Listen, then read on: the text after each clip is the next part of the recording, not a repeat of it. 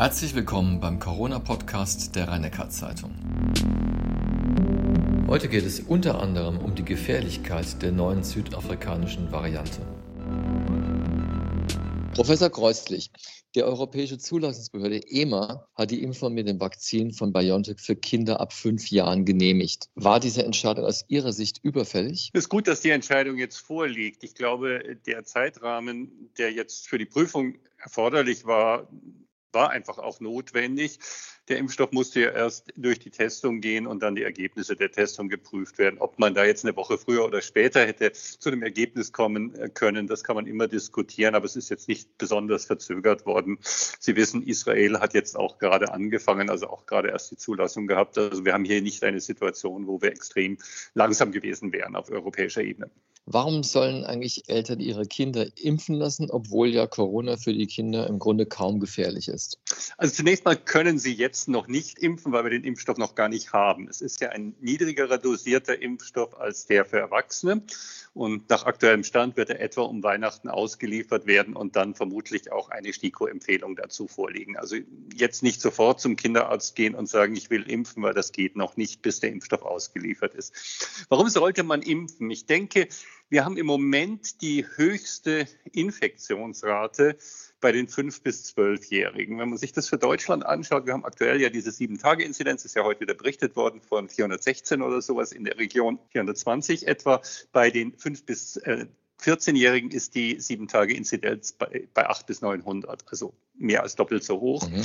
Ähm, wir haben dort eine ganz starke Ausbreitung. Selbst wenn dort wenige ernsthaft erkranken und dann häufig auch mit anderen Erkrankungen, werden wir bei den Kindern Erkrankungen sehen. Und deswegen ist es ein gewisser Schutz. Das alleine könnte man argumentieren, reicht nicht. Andererseits, wenn wir überlegen, die Infektionen laufen weiter so durch, äh, ist es jetzt schon so, dass ganze Klassen heimgeschickt werden müssen und die Problematik der Isolierung und Quarantänisierung nicht einfach zu lösen ist. Wenn wir möglichst viele äh, Kinder und Jugendliche geimpft haben, wird die Problematik in den Schulen, den Präsenzunterricht aufrechtzuerhalten, aber auch bei allen anderen gesellschaftlichen Ereignissen, sich zu treffen, zusammenzukommen, andere Dinge zu machen, ganz stark zunehmen. Schauen Sie, wenn wir einen zugelassenen und auch gegebenenfalls dann empfohlenen Impfstoff haben werden, wird die Begründung, dass man für Kinder Ausnahmen macht, dass sie eben doch zu Ereignissen dürfen, wo sonst nur 3G oder 2G gilt, ähm, die wird wegfallen, weil man dann sagt, ja, können sich ja auch impfen lassen und dann wird diese Begründung auch nicht mehr existieren. Und ich glaube, dass dieser Aspekt, das gesellschaftliche Leben der Kinder und Jugendlichen nicht weiter einzuschränken und dadurch durch die Impfung zu ermöglichen, dass die Kontakte auch weitgehend ungehindert stattfinden können, dass das ein ganz, ganz wichtiger Faktor ist und wir nicht alleine auf die körperlichen Einschränkungen durch Covid-19 per se abheben müssen. Und natürlich kommt der dritte Faktor dazu, den darf man nicht vernachlässigen. Wenn die höchste Ausbreitungsrate in dieser Altersgruppe ist, dann wird eine deutliche Impfquote in dieser Altersgruppe auch zur Beherrschung des Infektionsgeschehens insgesamt äh, beitragen. Das äh, sollte man weder leugnen, noch sollte man ignorieren, dass das ein wichtiger Faktor ist. Jetzt haben sich einige Ärzte an uns gewandt und vor der Herzerkrankung Myokarditis gewarnt und gesagt, das Risiko würde quasi steigen durch die Impfung. Wie schätzen Sie das ein? Also es ist berichtet worden, dass es Herzmuskelentzündungen geben kann bei Impfungen mit mRNA-Impfstoffen, insbesondere bei jüngeren männlichen Menschen, also in der Gruppe jetzt der 12- bis 30-Jährigen, etwas häufiger beim moderner Impfstoff als beim BioNTech-Pfizer-Impfstoff. Deswegen hat man den moderner Impfstoff aktuell in der Empfehlung erst ab 30 ähm, die Empfehlung so revidiert. Es ist eine sehr seltene Nebenwirkung, die gutartig verläuft. Die Herzentzündungen gehen nach wenigen Tagen, Wochen wieder zurück und bleiben ohne größere Schädigung, wenn es nicht eine Vorschädigung des Herzens vorher geben sollte in dem spezifischen Fall. Ob das jetzt für jüngere Kinder auch auftritt oder nicht auftritt, ist eine Frage, das muss man ehrlicherweise sagen, die wir nicht abschließend beantworten können. Das ist erst gesehen worden bei den 12- bis 18-Jährigen und auch bei den Älteren, als sehr viele Menschen geimpft worden sind. Wir hatten ja in der Vergangenheit auch schon öfter darüber gesprochen, dass wir auch seltene Nebenwirkungen bei diesen Impfstoffen sehr schnell erkennen, weil so viele Menschen damit geimpft werden. Also wenn eine, eine Nebenwirkung nur einmal in 50.000 Menschen auftritt, wird man sie, wenn man 10.000 geimpft hat, mit höherer Wahrscheinlichkeit einfach noch nicht erkannt mhm. haben können.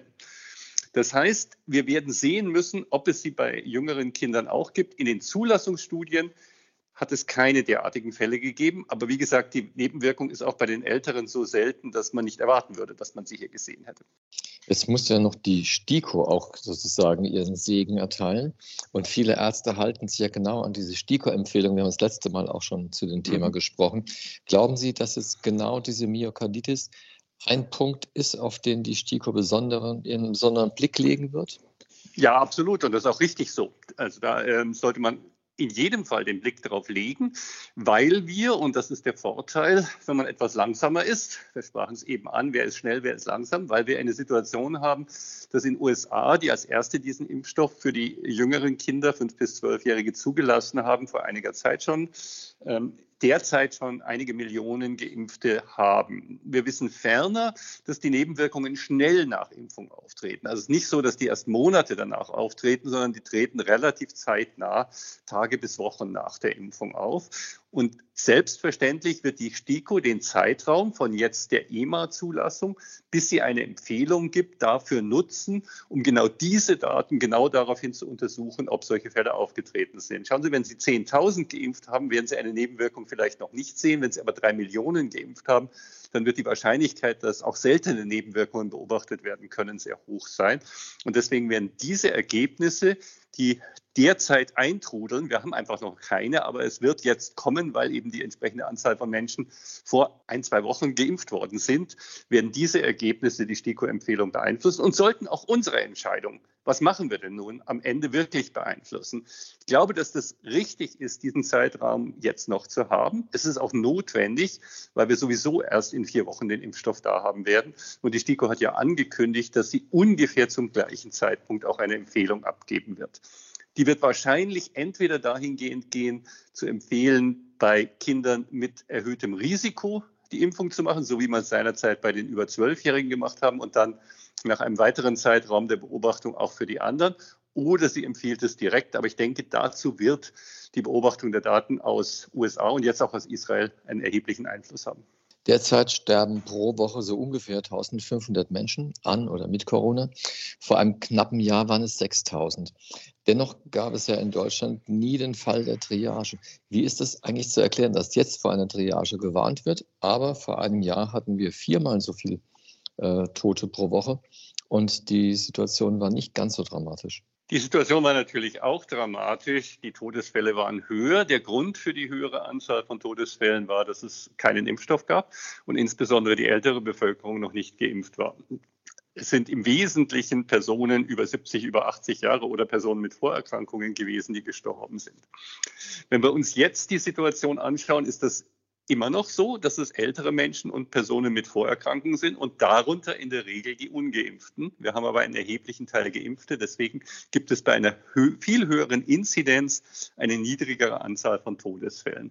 Man kann es auch festmachen daran, wenn wir uns die Situation in den Heimen zum Beispiel ansehen, haben wir jetzt in der letzten guten Woche in, in, in der Rhein-Neckar-Region sechs so kleinere Ausbrüche in Heimen gehabt, zwischen fünf und 20 Personen, Personal und, und ähm, äh, Heimbewohner, die sich infiziert haben. Und in fast allen Fällen waren es milde, asymptomatisch oder leicht Krankheitsverläufe bei diesen älteren äh, Heimbewohnern und auch beim Personal, weil eben die Impfung relativ breit wirkt. Wir sehen weniger Todesfälle, weil wir die Impfung haben insbesondere bei den Älteren. Wir sehen das Problem in den Intensivstationen zum einen, weil die jetzt Covid-Patienten jünger sind. In der Regel, wie gesagt, die Impfung ist, ähm, weniger gut in, im Durchsatz bei der Bevölkerung unter 60 Jahren. Die liegen länger in der Intensivstation, mhm. die können schlecht verlegt werden, die können nicht gut in andere Häuser verlegt werden. Wir haben zweitens mehr Atemwegs- und andere Infektionskrankheiten, die auch erhebliche Behandlungsschwierigkeiten machen, gerade bei den Kindern, ähm, als wir im Vorjahr hatten. Das hat auch was mit den Hygienemaßnahmen zu tun. Ich sagte es ja schon mehrmals, die Tatsache, dass wir die so häufig haben, spricht ja dafür, dass wir uns nicht ausreichend davor schützen in mhm. diesem Jahr. Und wir haben auch sonst eine stärkere Belastung der Intensivstation bei gleichzeitig niedrigerer äh, Zahl betreibbarer Intensivbetten wegen der Personalsituation. Wenn wir also weniger betreiben können, mehr Nicht-Covid-Druck haben und der Covid-Druck auf den Intensivstationen länger hält, dann ist das Problem ein größeres, auch wenn weniger Menschen sterben. Das ist kein Widerspruch. Inwiefern hat sich denn die Situation am Uniklinikum und in den Kliniken der Region jetzt in der letzten Woche verändert? Wir sehen einen Anstieg der Fälle sowohl in den Normalstationen als auch in den Intensivstationen, der vorhergesagt und erwartet war. Sie wissen, dass wir jede Woche, inzwischen auch zweimal die Woche, die Zahlen der Region beobachten und daraus projektieren, was wird denn ungefähr an Fallzahlen in der, in der, in der nächsten Zeit ähm, in die Stationen kommen, auch in die Intensivstationen gehen. Wir sehen diesen Anstieg, er ist noch nicht dramatisch im Vergleich zu dem, was wir in Bayern, was wir in äh, Sachsen, was wir auch in Thüringen im Moment sehen, wo ja massiv äh, der Druck so weit geht, dass Intensivpatienten in andere Bundesländer verlegt werden müssen. Wir sind hier, und das muss man immer wieder auch positiv hervorheben, bei aller Schwierigkeit, in der wir stecken. Wir sind hier im Stadtkreis Heidelberg, aber auch im Rhein-Neckar-Kreis mit der Wocheninzidenz deutlich niedriger als das restliche Bundesland. Heidelberg hat eine Inzidenz, die liegt in der Nähe von dem, was Schleswig-Holstein hat, das immer so gelobt wird, mit 230 aktuell für die sieben Tage Inzidenz bei einer landesweiten, die in der Region von 600 inzwischen liegt und weiter steigt. Das heißt nicht, dass hier alles gut ist, aber es heißt, dass wir in der Region doch im Moment noch eine einigermaßen vertretbare Situation haben. Und ich hoffe sehr, dass es uns allen gemeinsam gelingt, diese, diesen Status möglichst lange und möglichst gut aufrechtzuerhalten. Jetzt meldet Südafrika eine schon ziemliche Schreckensnachricht, nämlich dass es dort eine Virusvariante gebe, die bisher zwar nur bei 22 Patienten festgestellt wurde, aber die extrem mutieren würde und bei der die Gefahr bestünde, dass sie auch Impfschranke sozusagen überwinden könnte. Wie schätzen Sie das ein? Ja, es ist eine ernstzunehmende Variante, von der wir im Moment zu wenig wissen, um zu sagen, wird sie bedrohlich oder wird sie nicht bedrohlich sein. Wir haben aber im letzten Jahr, seit die Alpha-Variante sich durchgesetzt hat, am Beta-Gamma nicht so stark kam und jetzt Delta äh, die Welt in Atem hält, haben wir gelernt, dass wir jede neue Variante mit möglicherweise erheblichen Veränderungen sehr ernst nehmen sollten. Und das gilt auch hier. Sie hat besonders viele Veränderungen, diese Variante insbesondere im Oberflächenprotein, aber auch in anderen Regionen. Die Zahlen, die wir momentan haben und die Daten, die wir momentan haben, die wird ja erst seit wenigen Tagen beobachtet und beschrieben, ähm, sind noch nicht hinreichend, um eine Aussage darüber zu machen, gegebenenfalls der Immunschutz abgeschwächt sein könnte oder nicht. Die Vielzahl der Mutationen spricht dafür, dass es der Fall sein könnte, aber sicher ist das keineswegs und das wird man jetzt untersuchen. Was zur Besorgnis Anlass gibt, ist, dass in der Region um Johannesburg, äh, der Provinz Gauteng in Südafrika, in kurzer Zeit von einer relativ sehr niedrigen Inzidenz die Zahl stark gestiegen ist und praktisch ausschließlich diese Variante aufgetreten ist. Man hat sie auch in Botswana gesehen, man hat sie auch bei einem Reisenden, der aus Südafrika nach Hongkong geflogen ist, gefunden. Und das ist der Grund, dass ähm, Großbritannien und Israel heute beschlossen haben, die Flüge aus Südafrika einzustellen. Und ich denke, denke, auch die Europäische Gemeinschaft und auch Deutschland wird in irgendeiner Form sehr, sehr zeitnah Restriktionen für, Reise, äh, für die Reisesituation in Südafrika haben. Das wird auch notwendig sein, weil wir das Risiko nicht eingehen können, dass da möglicherweise eine neue Variante auftritt, die sich sehr schnell verbreiten könnte und wir nicht vorsichtig genug sind. Ob das dann bedeutet, Flüge abzusagen oder ob das bedeutet, dass man ähm, Reisende aus dieser Region besonders, ähm, besonders überwacht, das kann ich im Moment nicht sagen. Das ist auch eine politische Entscheidung, aber ich rechne fest damit, dass in den nächsten Tagen auch bei uns Entscheidungen in die Richtung fallen werden. Was ja auffällt hierzu, weil Sie gerade sagen, Flüge abzusagen, das öffentliche Leben wird schon relativ stillgelegt. Also die Grüne Woche wurde heute abgesagt, denn wir berichten über Weihnachtsmärkte und so weiter, die nicht stattfinden. Mhm. Aber der Heidelberger Weihnachtsmarkt findet ja statt. Und da gab es jetzt Unterstützung durch Aerosolforscher, die gesagt haben, also im Grunde ist der Besuch des Weihnachtsmarktes mehr oder minder ungefährlich. Und wenn man für die Impfung ansteht, hat man im Grunde noch weniger Nähe zum Nachbarn als auf äh, dem Gang über den Weihnachtsmarkt. Wie sehen Sie das denn? Naja, gut, das kommt immer darauf an, wie der Weihnachtsmarkt besucht wird und wie die Zugänglichkeit ist. Die Situation, wie der Heidelberger Weihnachtsmarkt gehandhabt wird von der Stadt, ist ja sehr ähm, vorsichtig. Es wird ähm, ein, ein, geregelter Zugang geschaffen. Es gibt eine 2G-Plus-Regelung, die auch kontrolliert wird. Das wird auch die Zahl der Menschen, die sich dort drängen, äh, in gewisser Weise einschränken. Und selbstverständlich haben die Aerosolforscher völlig recht, dass es im Freien eine wesentlich niedrigere Übertragungswahrscheinlichkeit gibt. Aerosole werden im Freien schnell verfliegen wir haben oft darüber gesprochen und das hat sich auch nicht verändert. Das Risiko ist in Innenbereichen höher. Ob ich nun in eine Impfanstellung oder an einem Testzentrum eine höhere Wahrscheinlichkeit habe oder nicht, hängt ja ein bisschen davon ab, wie dicht gepackt ich dort stehe. Wenn ich etwas mehr Abstand habe, ist das Risiko praktisch null. Wenn ich ähm, dicht mit einem anderen zusammenstehe und ihm ins Gesicht huste, dann ist das Risiko im Freien auch da. Es ist ja nicht so, dass äh, alles sofort verfliegt, sondern jetzt mal ganz simpel und etwas äh, nicht so angenehm formuliert, wenn mich jemand anhustet oder abspuckt, dann ist es egal, ob da Aerosole schnell verfliegen oder nicht. Das Virus wird trotzdem den Kontakt finden. Also mit anderen Worten, was ich mir was ich so in den, in, den, in den Videos gesehen habe von den Karnevalsveranstaltungen in Nordrhein-Westfalen zu Beginn, also am 11.11., .11., da ist der Kontakt schon sehr eng im Freien und da würde ich jetzt nicht sagen, dass da kein Risiko besteht. Ich glaube, das ist einfach, es hängt davon ab, was man macht und nicht von so grundsätzlichen Erwägungen, wie weit Aerosole fliegen oder nicht fliegen. Das ist für die generelle Entscheidungsfindung, was mache ich im Innenräumen, was mache ich in gelüfteten oder nicht gelüfteten Räumen, wie ist es im Freien, ist es von wesentlicher Bedeutung. Aber daraus Schluss zu folgern, dass ich im Freien sozusagen angehustet werden kann und kein Risiko besteht, das wäre ja auch unsinnig. Hm, jetzt haben Sie mit dem Karneval ein Extrembeispiel genannt, weil die rheinländischen Karnevalisten, die Klar. vergessen irgendwie alles, äh, wenn sie in dem Element da sind. Äh, würden Sie deswegen, Herr, deswegen, Herr ja. Welsen, meinte ich ja auch, dass der Heidelberger Weihnachtsmarkt eine andere Situation ist und dort eben sehr vorsichtig gehandhabt wird. Das war ja in dem Sinne gemeint. Hm. Und jetzt dann die Herzensfrage, würden Sie ihn besuchen? Na, ich gehe nicht hin. Ich hatte das vor ein paar Wochen schon mal gesagt, aber ich würde das etwas qualifizieren. Ich bin sowieso nicht der ganz große Weihnachtsmarktgänger. Und ich persönlich habe im Moment auch nicht das Bedürfnis, mich in größere Menschenmengen zu begeben. Ich treffe andere Menschen. Wir sitzen auch hier im Klinikum in Sitzungen. Wir halten Maskenpflicht und ähm, alle Regeln ein. Aber ich habe jetzt nicht das Bedürfnis, mich in größere Versammlungen zu begeben. In der aktuellen pandemischen Situation bin ich li persönlich lieber vorsichtig. Wir haben in der letzten Folge auch über die Messung der Antikörper gesprochen. Dann haben Sie gesagt, das macht überhaupt keinen Sinn. Dennoch äh, lassen viele unserer Leserinnen und Leser offensichtlich ihre Antikörper messen und äh, kommen mit unterschiedlichsten Zahlen an. Gibt es eigentlich, es gibt zwar keinen, keinen Grenzwert oder keinen Normwert, aber gibt es trotzdem einen Wert, der, man sagt, nach einem halben Jahr Abstand zum vollständigen Impfschutz ist der Wert so und so normal? Gibt es da eine Zahl?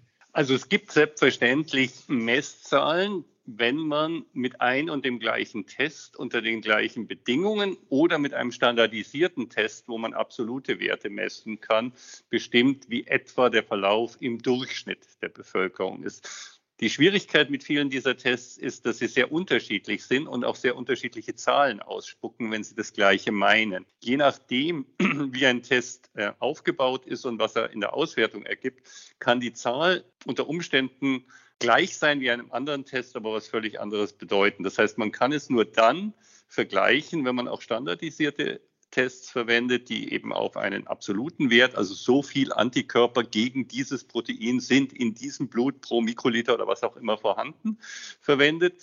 Oder wenn man immer mit dem gleichen Test arbeitet. Deswegen argumentieren die Leute, ich höre das oft, mein Wert ist 70 oder 150 oder was auch immer.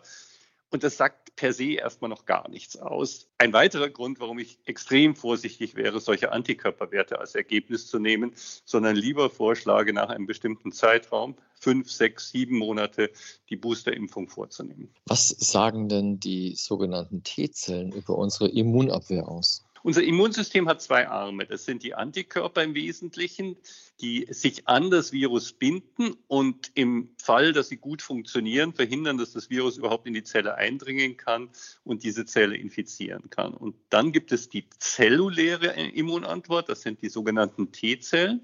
Und diese Zellen können infizierte Zellen, in die das Virus schon eingedrungen ist und in dem es neue Viren beginnt zu machen, zerstören, können also die Zellen die neues Virus machen, daran hindern, das zu tun und sie aus, der, äh, aus dem Blutkreislauf oder aus den Organen entsprechend entfernen. Das heißt, Unsere Immunantwort ruht auf beiden Armen. Der Schutz vor einer Erstinfektion basiert im Wesentlichen auf den Antikörpern, weil die können das reinkommende Virus schon binden oder die allerersten neu produzierten Viren binden und damit verhindern, dass sich die Infektion überhaupt ausbreitet. Der Schutz vor einer weiteren Erkrankung, wenn sich erstmal Zellen infiziert haben und äh, neue Viren ist, der beruht zusätzlich und in erheblichem Maße auch auf den T-Zellen. Eine gute Immunantwort würde also immer beides induzieren. Wobei, wie gesagt, für die Prävention, für den Schutz vor Infektion bei diesem Virus die Antikörper wahrscheinlich der wesentlichere Faktor sein dürften. Sie haben eben die Boosterimpfung angesprochen und dazu meine Schlussfrage. Wie lange besteht denn der Impfschutz mutmaßlich nach dieser Boosterimpfung? Das mutmaßlich ist hier ein wichtiger Faktor, den Sie einbringen, weil wir einfach noch nicht so lange nach der Boosterimpfung sind, dass wir den Verlauf so genau sehen können. Wir haben im Dezember letzten Jahres mit den Erstimpfungen begonnen, im Januar die Zweitimpfungen und dann im Sommer irgendwann mit den Boosterimpfungen. Das heißt, wir liegen jetzt erst drei, vier Monate danach. Es ist zu früh, über den Verlauf etwas zu sagen. Wenn man sich den Anstieg der Antikörpermengen nach der Boosterimpfung anschaut, der ist ja sehr hoch und ich würde deswegen davon ausgehen, dass der Abfall wahrscheinlich ähm, länger dauert, bis er unter die, unter die Schwelle dessen, was noch schützend ist, herunterfällt für die jetzt vorherrschende Variante. Ob das dann eher zehn Monate sind, ein Jahr, anderthalb Jahre oder doch wieder nur sechs bis sieben Monate, das werden wir erst im weiteren Verlauf sagen können. Wir werden jetzt in den nächsten Monaten äh, die Halbjahresverläufe erkennen können, wie haben sich die Antikörper entwickelt, wie haben sich die, das Virus neutralisierenden, also richtig schützenden Antikörper entwickelt. Und daraus wird man dann äh, entsprechende Vorhersagen treffen können. Im Moment ist noch ein bisschen früh dafür. Es wird länger sein, als das bei der Zweitimpfung sein wird. Professor Kreuzlich, ich bedanke mich für das Gespräch. Dies war die 73. Folge des RNZ Corona Podcasts mit Hans-Georg Kreuslich, dem Chef-Virologen am Heidelberger Universitätsklinikum. In der kommenden Woche wird meine Kollegin Julia Lauer einen Kinderarzt befragen, was er von der neuen Corona-Impfung hält.